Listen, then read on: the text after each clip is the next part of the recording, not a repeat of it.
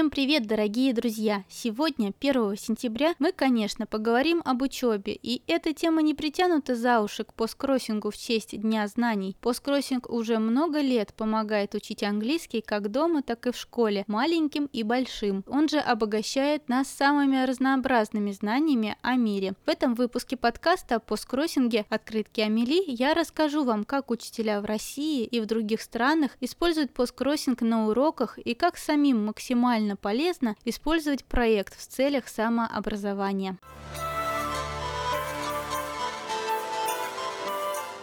Первую очередь официальный посткроссинг помогает учить английский, ведь весь сайт на английском языке. И, как правило, открытки все друг другу подписывают тоже на английском языке, ведь его знают во всем мире. Иногда, особенно поначалу, кажется, что выучить иностранный язык невозможно. Постоянно возникают все новые сложности, но на самом деле английский язык один из самых простых в мире для изучения. Да, он очень богатый и в нем много слов, но у него достаточно простой простая грамматика. Предложения составляются как домик из кубиков.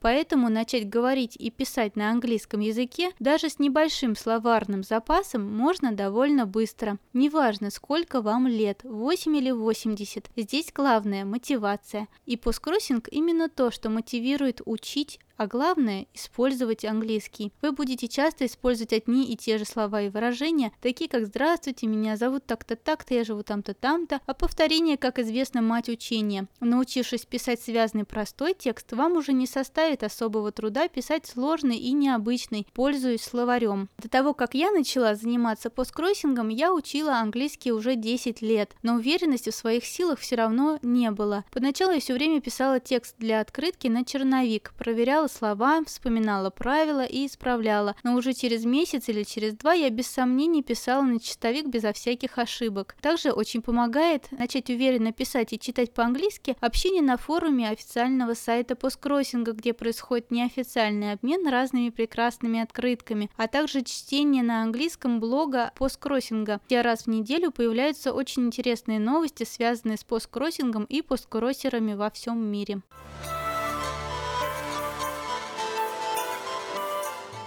Давайте переместимся в обычную российскую школу. За партами сидят 25 учеников, мечтающих вернуться домой и поиграть в компьютерные игры. Английский язык это, конечно, прикольно, но сидеть учить правила, делать упражнения – это далеко не самое веселое занятие. Учителю приходится искать новые, более современные подходы как к детям, так и к материалу. Учитель английского языка Яна Каврижина из Санкт-Петербурга пишет в своей статье для педагогического портала о том, как постскроссинг кроссинг может помочь на уроках английского. Она обращает внимание, во-первых, на то, что язык все время меняется. Он отражает технологическое и культурное развитие окружающего мира, для описания которого все время появляются все новые слова и выражения. Поэтому мало учить классический английский. Очень важно общаться с людьми, чтобы усвоить актуальную современную версию языка. Во-вторых, появление таких гаджетов, как ноутбуки и смартфоны, которыми очень увлекаются дети, делают их важными и результативными для образования, поэтому нужно научиться их использовать. В-третьих, для изучения иностранного языка огромную роль играет способность учителя моделировать возможные ситуации общения. С уверенностью можно сказать, что посткроссинг отвечает всем перечисленным требованиям. Когда учитель на уроке открывает ноутбук, подключается к интернету и показывает ученикам интересный сайт, они уже не пялятся свои мобильники. Так мы привлекли внимание школьников и обосновали необходимость сидеть в интернете на уроке. Что же дальше? Сначала Яна помогала своим ученикам заполнить профиль, где нужно рассказать о себе на английском. Потом вытягивались адреса. В качестве задания нужно было ознакомиться с профилями адресатов и подготовить о них устный рассказ. Каждый этап проходит при участии учителя, который дает советы относительно содержания сообщений, корректности оформления адреса, исправления ошибок, происходит знакомство с речевыми клише и формулами вежливости, отрабатываются структуры разных типов предложений. Через некоторое время наступает четвертый этап – получение открыток. Яна пишет. Для ребенка станет настоящим чудом получить весточку от человека, живущего в другой стране,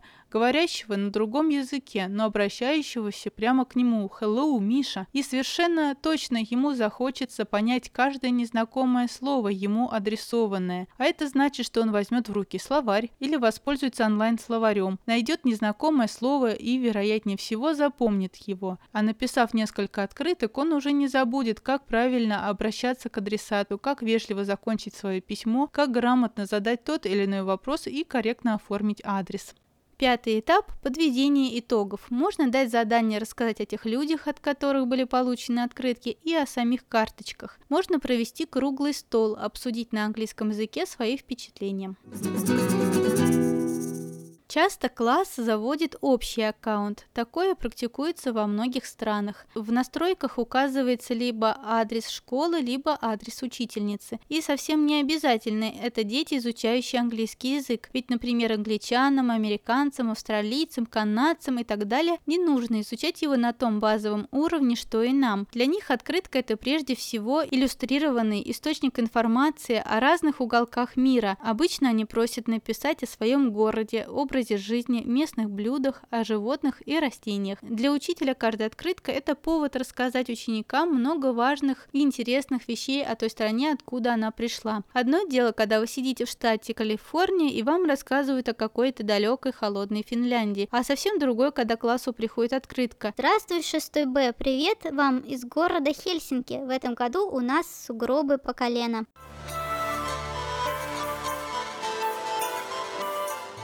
Вообще за границей придумали кучу удивительных способов использовать посткроссинг в образовательных целях. Чего только стоит игра в бинго открытками, полученными по посткроссингу в тайваньской школе. Правила довольно заковыристые, я их не совсем поняла, поэтому не берусь давать четкие инструкции. Образно говоря, в игре используется пачка посткроссерских открыток, которые можно разделить на несколько групп, например, видовые, ЮНЕСКО, животные и так далее. Играют две команды и выигрывает та, что быстрее соберет нужную комбинацию открыток.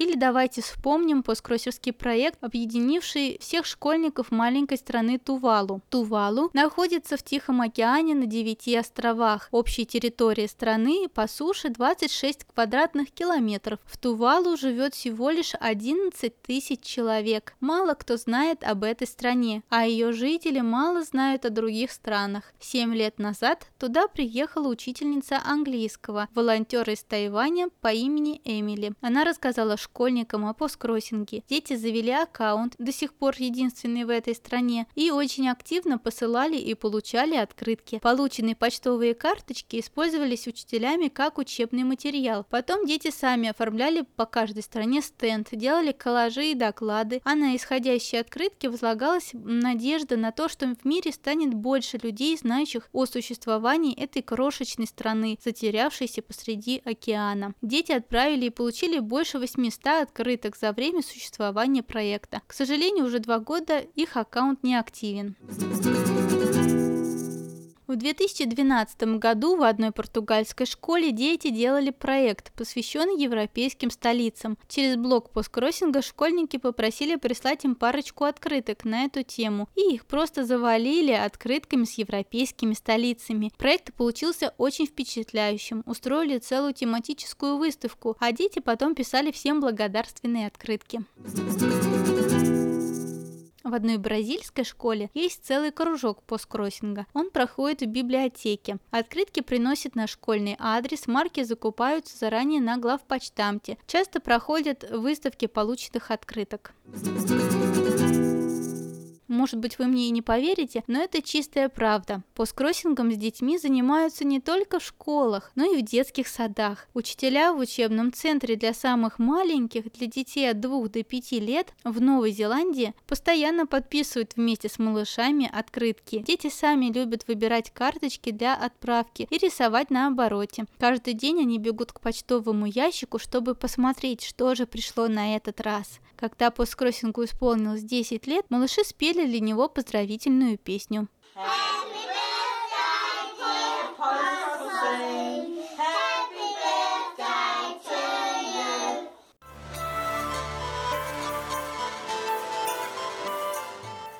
Как мы видим, на базе посткроссинга можно придумать самые разные школьные проекты, которые помогут детям узнать больше о России и о других странах. Посткроссинг помогает и детям, и взрослым расширить кругозор, выучить английский язык. Многих он мотивирует начать учиться рисовать или создавать коллажи, чтобы красиво оформлять обороты открыток, или вообще создавать открытки самим. Посткроссинг мотивирует, вдохновляет и обогащает нас новыми знаниями о мире. А еще он веселый и приятный, за что мы его и любим. Если вы будете делать заказ в нашем магазинчике в сентябре, напишите в комментарии к заказу такие слова. Я учу английский с посткроссингом. И я вам положу в подарок открыточку Keep Calm и учи английский.